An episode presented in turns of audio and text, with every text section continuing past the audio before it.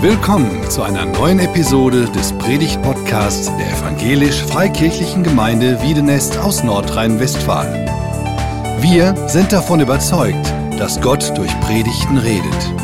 Wir wünschen viel Inspiration beim Hören.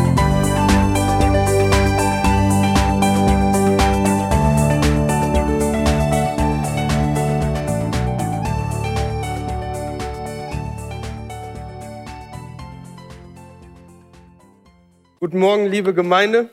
Richtig schön, dass ihr hier seid. Guten Morgen auch ihr am Stream. Auch richtig cool, dass ihr hier seid. Lina, ich habe gerade so gedacht, ey, hätten wir gewusst, dass du die Sonne mitbringst, dann hättest du eigentlich noch ein paar Wochen vorher kommen müssen. Ey, ich freue mich so sehr, dass es nicht mehr regnet und mal endlich wieder die Sonne scheint. Ich weiß nicht, wie es euch geht, aber das hebt direkt die Stimmung. Wir sind in unserer Themenreihe Identity, wer wir als Gemeinde sind und wollen heute in den nächsten Text des Epheserbriefs reingucken.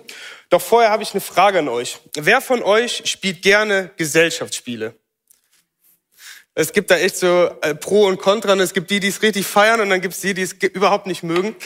Äh, meine Frau Sarah und ich spielen, wenn es die Zeit sich erlaubt, sogenannte Escape Room Games. Ja, also das ist nochmal so irgendwie eine besondere Form dieser Spiele. Und diese Spiele sind abgeleitet, wie der Name schon sagt, von sogenannten Escape Rooms. Ein Escape Room ist praktisch ein Raum, da wird man drin eingesperrt, muss alle möglichen Geheimnisse und Rätsel lösen. Und wenn man dann Glück hat, findet man irgendwo einen Schlüssel oder einen Code und kommt dann raus. Ja, und wenn man Pech hat, dann holt einem der Spielleiter nach einer Stunde raus. Und von diesem Escape Rooms gibt's abgeleitet ein Gesellschaftsspiel. Das heißt, man kauft sich so eine Box, die darf man vorher nicht durchlesen und dann findet man irgendeinen Vorfall und man muss diesen Vorfall jetzt lösen als Team. Dafür hat man Zeit und alle möglichen Sachen, die man erledigen muss in der Zeit. Und unser letztes Spiel, was wir gespielt haben, wir mussten echt, wir haben ein bisschen spät angefangen leider. Das war so aufwendig, das hat locker zwei Stunden gedauert, wenn nicht noch länger. Wir mussten irgendwo anrufen, wir mussten E-Mails schreiben, wir mussten auf irgendwelchen Internetseiten irgendwas suchen. Also total heftig, richtig großer Aufwand, um dieses Geheimnis zu lüften. Und dann kommt dieser Moment, den ich immer total feier und der so alles entschuldigt, was bis dahin passiert. Man schreibt nämlich die Lösung auf so einen Zettel und guckt sich dann die Musterlösung an, beziehungsweise hört sich die Lösung an, wie es dann wirklich war. Ein ganz besonderer Moment, weil sich dann alle Geheimnisse auf einmal lüften und man sieht, hat man jetzt richtig gelegen oder nicht? Und man erkennt, ah, jetzt verstehe ich, warum der Charakter so gehandelt hat oder warum das und das so passiert ist. Es wird also das große Ganze entlüftet. Und heute bei uns in der Predigt geht es auch um ein Geheimnis, was Paulus uns mitbringt, wo etwas Großes enthüllt wird. Und deswegen habe ich meine, äh, meine Predigt mit dem Titel Das Geheimnis der Gemeinde überschrieben. Wir schauen uns heute gemeinsam den Bibeltext aus dem dritten Kapitel des Epheserbriefs an und die liebe Emma Guterding, die wird uns den Bibeltext vorlesen. Emma, komm doch schon mal nach vorne. Die, ja, genau. Gebt ihr ruhig mal einen Applaus. Emma liest aus der neuen Genfer Übersetzung Epheser 3, die Verse 1 bis 13. Genau. Wenn ich mir das alles vor Augen halte, kann ich nicht anders, als vor Gott niederzuknien und ihn anzubeten. Denn dass ich, Paulus, für mein Bekenntnis zu Jesus Christus im Gefängnis bin, kommt euch zugute, die ihr nicht zum jüdischen Volk gehört. Oder habt ihr etwa nicht von dem Plan gehört, den Gott im Hinblick auf euch gefasst und dessen Durchführung er mir in seiner Gnade anvertraut hat? Es handelt sich bei diesem Plan um ein Geheimnis, dessen Inhalt Gott mir durch eine Offenbarung enthüllt hat. Ich habe weiter oben schon kurz davon geschrieben. Beim Lesen dieses Briefes könnt ihr erkennen, dass ich weiß, wovon ich rede, wenn ich vom Geheimnis Christi spreche. Den Menschen früherer Generation hatte Gott keinen Einblick in dieses Geheimnis gegeben. Doch jetzt hat er es den von ihm erwählten Aposteln und Propheten durch seinen Geist offenbart. Die Nichtjuden, darin besteht dieses Geheimnis, sind zusammen mit den Juden Erben, bilden zusammen mit ihnen einen Leib und haben zusammen mit ihnen Teil an dem, was Gott seinem Volk zugesagt hat. Das alles ist durch Jesus Christus und mit Hilfe des Evangeliums Wirklichkeit geworden. Dass ich ein Diener dieser Botschaft geworden bin, ist ein Geschenk der Gnade Gottes. Ich verdanke es seiner Macht, die in meinem Leben wirksam geworden ist. Mir, dem Allergeringsten von allen, die zu Gottes heiligen Volk gehören, hat Gott in seiner Gnade den Auftrag gegeben, den nichtjüdischen Völkern zu verkünden, was für ein unermesslich großes, großer Reichtum uns in dieser Person von Christus geschenkt ist. Es ist mein Auftrag, allen Menschen die Augen dafür zu öffnen, wie der Plan verwirklicht wird, den Gott, der Schöpfer des Universums, vor aller Zeit gefasst hatte. Bisher war dieser Plan ein in Gott selbst verborgenes Geheimnis. Doch jetzt sollen die Mächte und Gewalten in der unsichtbaren Welt durch die Gemeinde die ganze Tiefe und Weite von Gottes Weisheit erkennen. Genauso hatte Gott es sich vor aller Zeit vorgenommen und dieses Vorhaben hat er nun durch Jesus Christus, unseren Herrn, in die Tat umgesetzt. Durch ihn haben wir alle, die wir an ihn glauben, freien Zutritt zu Gott und dürfen zuversichtlich und vertrauensvoll zu ihm kommen. Daher bitte ich euch, lasst euch nicht von den Nöten, die ihr durchmacht, die ich durchmache, nicht entmutigen. Ich erleide das alles ja für euch. Es trägt dazu bei, dass ihr Anteil an Gottes Herrlichkeit bekommt. Super. Vielen Dank, liebe Emma. Lass uns mal einen Schnipsapplaus für Emma geben. Sehr cool. Kennt ihr Personen, die euch was erzählen und dann von jetzt auf gleich den, das Gespräch in so eine völlig andere Richtung bringen? Also die erzählen was und dann fällt denen irgendwas ein und die, das Gespräch läuft in eine komplett andere Richtung. Oder man sagt so schön, die kommen von Hölzchen auf Stöckchen. Man sitzt dann da und ähm, guckt sich dann an und denkt sich irgendwie, hä, wie sind wir denn jetzt an diesen Punkt gekommen? Ja? Ähm, wie hat das Gespräch denn diese Wendung auf einmal überlegt? Und genau das ist Paulus hier in diesen Versen auch passiert. Die kompletten Verse 1 bis 13 sind sogenannter, ein sogenannter gedanklicher Einschub von ihm. Er wollte eigentlich gerade zu einem Gebet ansetzen, Ende Kapitel 2. Und dann kriegt er einen Gedanken und bringt uns diese Verse, die Emma uns gerade vorgelesen hat.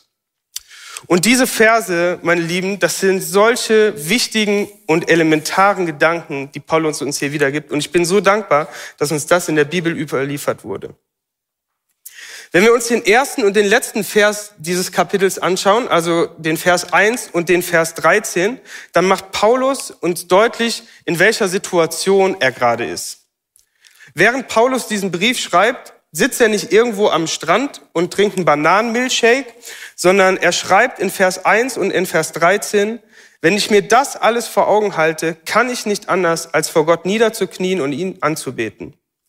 Denn dass ich, Paulus, für mein Bekenntnis zu Jesus Christus im Gefängnis bin, kommt euch zugute, die ihr nicht zum jüdischen Volk gehört. Daher bitte ich euch, lasst euch von den Nöten, die ich durchmache, nicht entmutigen. Ich leide das alles ja für euch. Es trägt dazu bei, dass ihr Anteil an Gottes Herrlichkeit bekommt. Paulus sitzt im Gefängnis und schreibt, dass er nichts anders kann, als vor Gott niederzuknien und ihn anzubeten. Was für eine starke Aussage, oder? Heutzutage würde man sagen, Paulus hat das richtige Mindset oder die richtige Einstellung. Ich weiß nicht, wie es dir damit geht, aber ich persönlich lasse mich oft oder manchmal von den Umgebungsbedingungen, die mich so im Alltag beschäftigen, echt beeinflussen.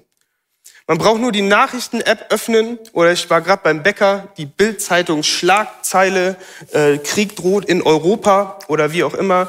Ähm, und man, man kann ganz schnell merken, hey, diese Welt ist schlecht. Was los gerade mit dieser Welt? Auch mit den Menschen, mit all diesen Sachen. Und das kann einen wirklich betrüben. Oder auch dieses ganze Thema Gemeinde. Ich höre mich echt selber oft sagen und erschrecke mich dann über mich selber, dass ich mir oft die alten Zeiten gern zurückwünsche. Schon, ich bin schon so im Alter angekommen wahrscheinlich, ne? Wenn ich so denke, der Thorsten hat das vor ein paar Wochen schon gesagt, ne? Früher war alles besser. Aber ich wünsche mir so sehr die Zeit zurück, wo wir Jugendarbeit ohne Maske feiern dürfen. Wo wir uns wieder nach dem Gottesdienst umarmen, Kaffee trinken, richtig coole Freizeiten machen oder so. Und dann lese ich diesen Vers, den Paulus hier schreibt, in seinem ersten Vers und in dem letzten.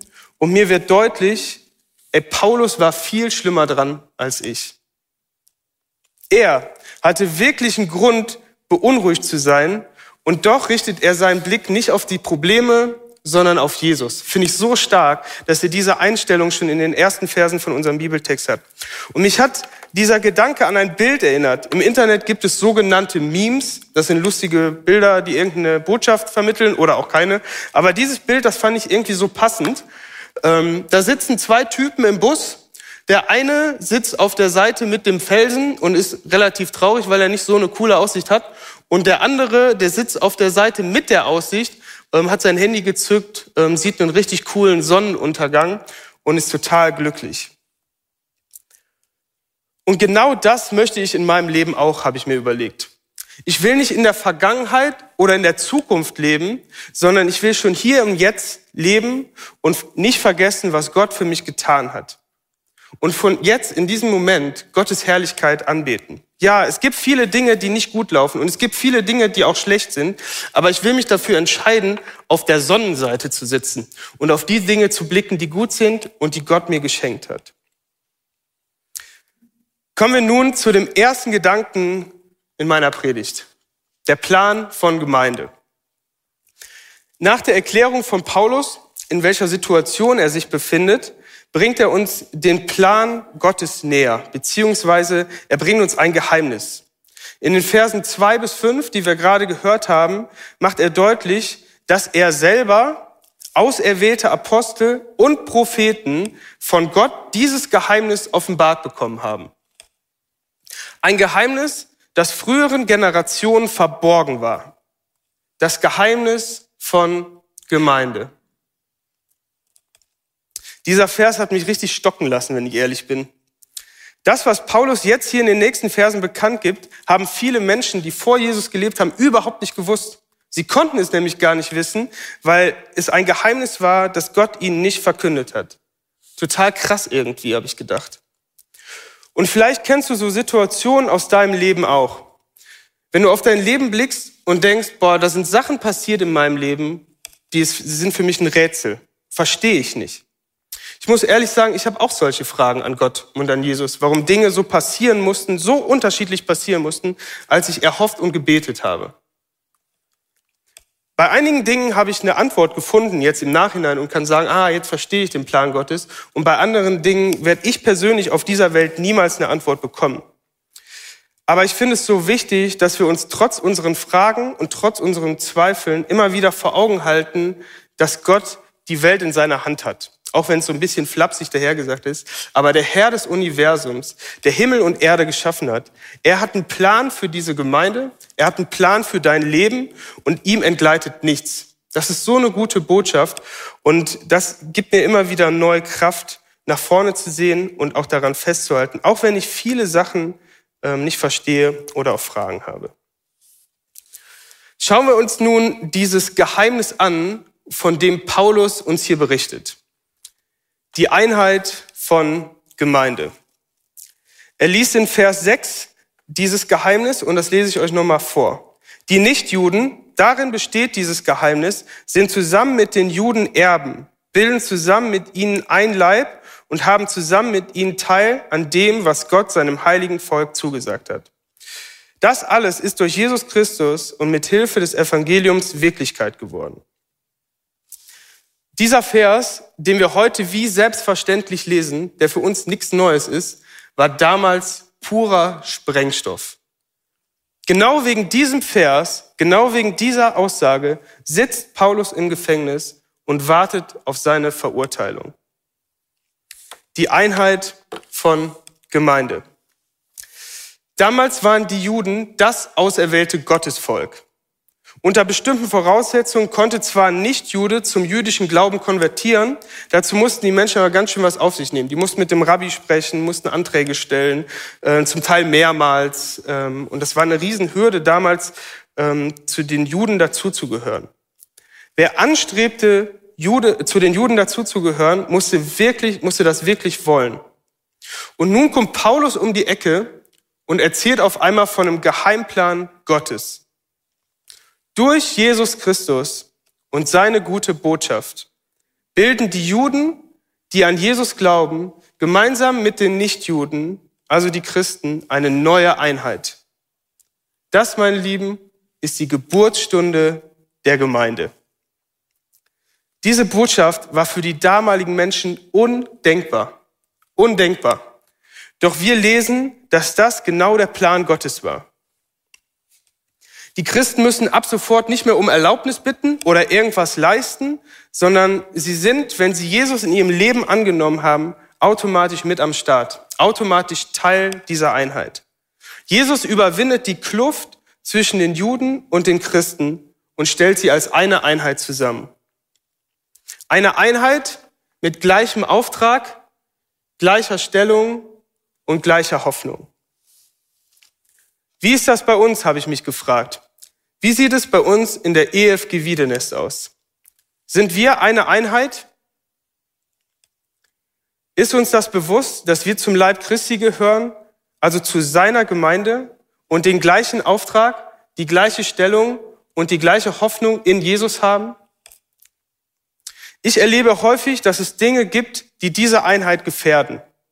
Dinge, die eigentlich nebensächlich sind, Nebenschauplätze. Ich reg mich darüber auf, dass meine Lieder nicht gesungen werden oder der Ablaufplan des Gottesdienstes wieder nicht meinen Vorstellungen entspricht. Und mal abgesehen von den ganzen aktuellen Regeln, die sehe ich eh komplett anders. Jesus hat uns zu einem Leib zusammengefügt, der aus unterschiedlichen Teilen besteht. Und sein Wunsch ist es, dass wir in ihm eine Einheit sind, die ihm Ehre geben. Ja, wir sind viele verschiedene Teile, die unterschiedliche Geschmäcker haben und teilweise auch Sichtweisen. Und es ist wichtig, darüber auch miteinander ins Gespräch zu kommen. Aber der Plan von Jesus ist Einheit und nicht Trennung. Der Plan von Jesus ist Einheit und nicht Trennung. Stell dir vor, wie sich unsere Gemeinde verändern würde, wenn wir mit diesem Fokus uns einander begegnen und so in die nächsten Wochen gehen würden. Wenn ich jetzt im Fritz wäre, würde ich folgenden Satz sagen. Nach diesem Brett, das Paulus gedroppt hat, aber ähm, ich habe schon gemerkt in der Vorbereitung, das kann ich so nicht sagen. Also nach dieser Botschaft, die Paulus jetzt uns verkündet hat, ähm, macht er nochmal deutlich, dass auch er eine 180-Grad-Wendung vollzogen hat. Er stellt sich jetzt nicht irgendwie über den Leser und sagt ihnen, wie toll er ist, sondern er schreibt in Vers 7 und 8, dass er selber als allergeringster von allen, die, Gottes, die zu Gottes heiligen Volk gehören. Paulus war nämlich damals ein Jude, der sogar so weit ging, die Christen zu verfolgen und sogar zu töten. Bis ihm Jesus begegnet und er vom Christenverfolger zum Christenverkündiger wird. Von jetzt an kämpft er nicht mehr gegen Jesus, sondern mit ihm und für ihn. Und das finde ich so faszinierend. Wenn wir in die Bibel gucken, dann stellen wir fest, Jesus gebraucht die Schwachen, um seine Geschichte zu schreiben und nicht die Helden. Er benutzt Menschen wie Paulus, die komplett versagt haben und gebraucht ihn, um seinen Heilsplan Gottes umzusetzen. Unfassbar. Und vielleicht hast du heute Morgen, äh, sitzt du hier und denkst, hey, ich habe in dieser Gemeinde noch überhaupt keinen Platz gefunden. Ich weiß überhaupt nicht, ob Gott mich besonders begabt hat und ich weiß auch überhaupt nicht, ob ich meine Fähigkeiten hier einsetzen soll. Ich weiß überhaupt nicht, wo mein Platz in dieser Gemeinde ist. Dann lass dir gesagt sein, ey, wenn Gott selbst einen Paulus gebrauchen kann, der Christen verfolgt und getötet hat, wie viel mehr kann er erst dich gebrauchen, um sein Reich zu bauen? Du bist ein wichtiger Teil der Gemeinde Gottes. Kommen wir zu dem dritten Punkt. Die Wirkung von Gemeinde. Paulus schreibt in Vers 10, doch jetzt sollen die Mächte und Gewalten der unsichtbaren Welt durch die Gemeinde die ganze Tiefe und Weite von Gottes Weisheit erkennen. Was für ein starker Vers, oder? Ich lese dir nochmal vor. Doch jetzt sollen die Mächte und Gewalten in der unsichtbaren Welt durch die Gemeinde die ganze Tiefe und Weite von Gottes Weisheit erkennen. War dir das bewusst, dass das das Ziel ist unserer Gemeinde? Dass es nicht mal in erster Linie um die Menschen geht, die uns von außen beobachten und dann ihre Schlüsse ziehen, sondern um die Mächte und Gewalten der unsichtbaren Welt? Sie sollen die Weisheit von Gottes Heilsplan durch die Gemeinde erkennen. Dass Gott geistlich tote Menschen aus Gnade errettet und sie zu Erben macht dass Gott die Schwachen gebraucht, um seinen Plan zu erfüllen und dass er mit Menschen aus allen Völkern, Geschlechtern und Schichten Gemeinde baut und vieles mehr. Daraus besteht die Weisheit Gottes, die wir als Gemeinde verkörpern. Was für ein Blick auf Gemeinde, den ich mir wieder selber neu vor Augen halten musste. Mächte und Gewalten der unsichtbaren Welt blicken auf die Gemeinde Gottes und erkennen seine Weisheit. Und wir die hier vor Ort sind und auch am Stream, sind Teil davon. Jeder Einzelne, der Jesus in sein Leben aufgenommen hat, ist Teil der Gemeinde Gottes. Was für ein Vorrecht. Mir persönlich fällt es manchmal eher leicht zu sagen, was an Gemeinde alles nicht stimmt, ja? Äh, was mich nervt, was mich ärgert oder was die ganzen anderen Gemeinden so viel besser können als wir. Doch dieser Vers hat mir in den Vorbereitungen nochmal den Blick verändert und den Blick auf Gemeinde nochmal verändert. Ich bin dankbar, dass Jesus die Gemeinde geschaffen hat und finde es toll, dass wir mit unterschiedlichen Teilen diese Gemeinde bilden dürfen. Auch wenn es manchmal zu Reibereien kommt, aber wir sind eine Einheit. Und das alles haben wir nicht uns selber zuzuschreiben, weil wir so tolle Christen sind, sondern Paulus schreibt in Vers 12 uns den Grund dafür. Durch ihn haben wir alle, die an ihn glauben, freien Zutritt zu Gott und dürfen zuversichtlich und vertrauensvoll zu ihm kommen. Jesus macht den Weg frei. Durch ihn und sein Opfer am Kreuz dürfen wir unvollkommene Menschen zu ihm kommen. Wir müssen nicht besonders heilig sein, wir müssen nicht irgendwas Besonderes leisten. In erster Linie geht es darum, dass du die Einladung von Jesus in dein Leben annimmst und ihn an die erste Stelle in deinem Leben setzt. Er steht heute Morgen und jeden anderen Tag mit offenen Armen vor dir und lädt dich ein, diese Einladung anzunehmen und Teil seiner Gemeinde zu werden. Und vielleicht bist du heute Morgen hier oder du bist am Stream und hast diese Entscheidung noch nie getroffen. Du sitzt hier oder fragst dich, hey, wie geht's weiter? Ähm, dann lass dir gesagt sein, Jesus starb für deine Sünden am Kreuz, damit du freien Zugang zu Gott hast. Vielleicht hast du dich aber auch mal irgendwann für Jesus entschieden, aber du merkst, dass er nicht mehr an der ersten Stelle in deinem Leben sitzt. Über die Jahre hast du Jesus mit anderen Sachen ersetzt. Und ich spreche nicht von einem Glaubenstief oder von irgendwas, was ähm, ja, dich irgendwie hindert, Gott begegnen, sondern eine bewusste Entscheidung zu sagen, nee, Jesus, du bist nicht mehr die erste Person in meinem Leben. Dann hast du heute Morgen die Möglichkeit, diese Einladung von Jesus anzunehmen. Und ich erkläre dir später, wie das geht. Das Geheimnis von Gemeinde. Heute, fast 2000 Jahre später, ist das für uns kein Geheimnis mehr. Ich habe allerdings für mich gemerkt, dass es für mich nochmal total wichtig war, den Plan Gottes für Gemeinde und seine Sicht mir nochmal neu vor Augen zu führen. Da war das der erste Gedanke, der Plan von Gemeinde. Gott hat einen Plan mit dieser Welt, mit seiner Gemeinde und mit dir. Nichts passiert aus Zufall.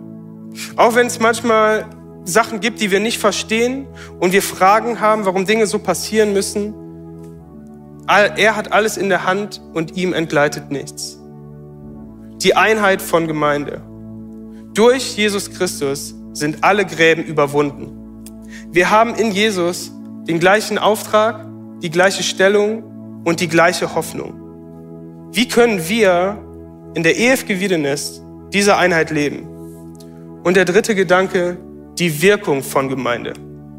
Gemeinde ist dafür da, dass die Mächte und die unsichtbare Welt die Weisheit Gottes erkennen. Wir sind Teil dieser Gemeinde. Ist uns das bewusst, welchen Einfluss und Kraft die Gemeinde Gottes hat? Jesus ist am Werk und er baut seine Gemeinde. Wir dürfen seine Zeugen sein. Ich finde, das entlastet so sehr. Jesus ist es, der Einheit schenkt und Jesus ist es, vor dem die unsichtbare Welt zittert, wenn sie seine Weisheit erkennt. Mit welchem Blick blickst du auf Gemeinde? Siehst du die Dinge, die in deinen Augen schlecht laufen und bist frustriert? Oder hast du den Plan Gottes vor Augen, den er mit seiner Gemeinde hat? Wir werden jetzt zusammen ein Lied singen und über das Gehörte nochmal nachdenken. Du kannst entweder mitsingen oder auf deinem Platz ähm, darüber nachdenken, was ich gerade gesagt habe, was wir in dem Bibeltext heute gelesen haben. Und danach hast du die Möglichkeit, eine Entscheidung zu treffen. Du kannst dann Jesus heute zum ersten Mal oder wieder ganz neu in dein Leben aufnehmen. Wir werden jetzt das Lied Awakening singen. Awakening heißt übersetzt Erweckung. Und das wünsche ich mir so sehr. Ich wünsche mir so sehr Erweckung für unsere Welt, für unser Land, für unsere Gemeinden und für unsere Herzen. Ich wünsche mir, dass Jesus einzieht mit seiner Botschaft und die Hoffnung in unsere Welt so richtig raus geballert wird. Dass Menschen erkennen dürfen, was Jesus für sie getan hat.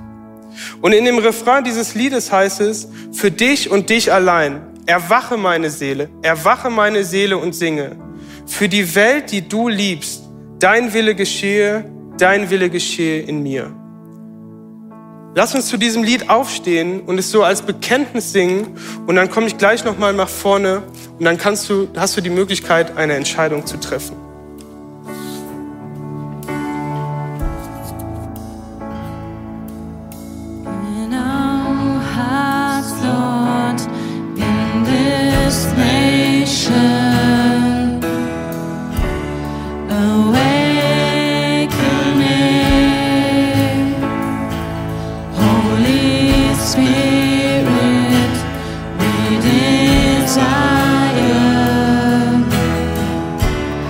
Wir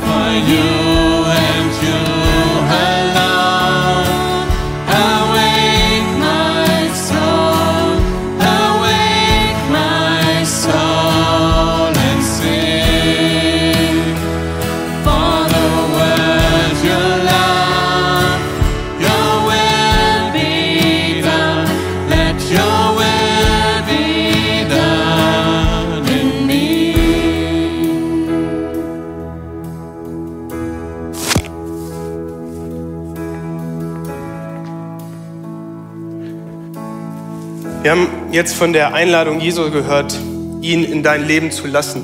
Entweder heute Morgen zum ersten oder zum wiederholten Mal. Und ich bitte euch, wenn ihr jetzt steht, die Augen einfach mal zuzumachen ähm, für eine persönliche Zeit mit dir und Jesus. Und wenn du jetzt heute Morgen hier bist und sagst, ja, ich habe Jesus nicht mehr an der ersten Stelle in meinem Leben oder ich habe Jesus noch nie an die erste Stelle in meinem Leben gesetzt, dann kannst du jetzt als Zeichen kurz deine Hand heben, um das klar zu machen, dass du Jesus nochmal neu oder zum wiederholten Mal an die erste Stelle deines Lebens setzen willst. Mach das auch gerne auf dem, im Stream. Vielen Dank euch. Wenn du auf dem Stream bist, mach das gerne mit und entscheide dich, diese Einladung von Jesu anzunehmen. Vielen Dank euch. Ihr könnt die Hände wieder runternehmen. Ich bete noch für euch. Jesus, ich möchte dir so sehr danken, dass du ein Gott bist, der alles in der Hand hält, der die Erde geschaffen hat, den wir kennen dürfen, den wir lieben dürfen und zu dem wir in deine offene Arme laufen dürfen. Und ich danke dir so sehr für die Menschen, die heute Morgen eine Entscheidung für dich getroffen haben, dich entweder wieder neu oder zum ersten Mal auf die erste Stelle in deinem Leben zu setzen. Das ist so schön. Und Jesus, ich möchte beten, dass du diese Person segnest, dass sie erleben dürfen, dass du ganz nah jetzt in ihre Herzen kommst, dass sie nicht irgendwie ja, abgelenkt werden, sondern dass sie erleben dürfen, dass du jetzt mit ihnen gehst in die Zukunft. Dass du nie wieder von ihrer Seite wächst und dass du ganz nah bei ihnen bist. Und für alle am Stream bete ich auch, Jesus, du siehst jeden Einzelnen, der jetzt zuguckt und der vielleicht eine Entscheidung getroffen hat, möchte beten, dass du deinen Segen ausgießt vor den Bildschirmen, dass die Menschen erleben, dass du jetzt ganz nah bei ihnen bist. Jesus, wir geben dir die Ehre. Wir danken dir, dass du Gemeinde erschaffen hast. Wir danken dir, dass du uns so sehr liebst, dass du für uns gestorben bist. Und wir bringen dir jetzt unsere Herzen und möchten beten, dass du wirklich Erweckung schenkst in uns, in unserem Land, in unseren Gemeinden, Jesus, und beten, dass dein Geist wirklich richtig weht und noch mehr Menschen erkennen, wer du bist und was du für sie getan hast. Jesus, ich segne die Menschen, die eine Entscheidung getroffen haben in deinem Namen und bete, dass du uns, die wir mit dir schon leben, auch immer wieder neu daran erinnerst, was du für uns getan hast. Wir danken dir, Jesus, wir lieben dich, wir geben dir die Ehre. und beten um deinen Segen. Amen.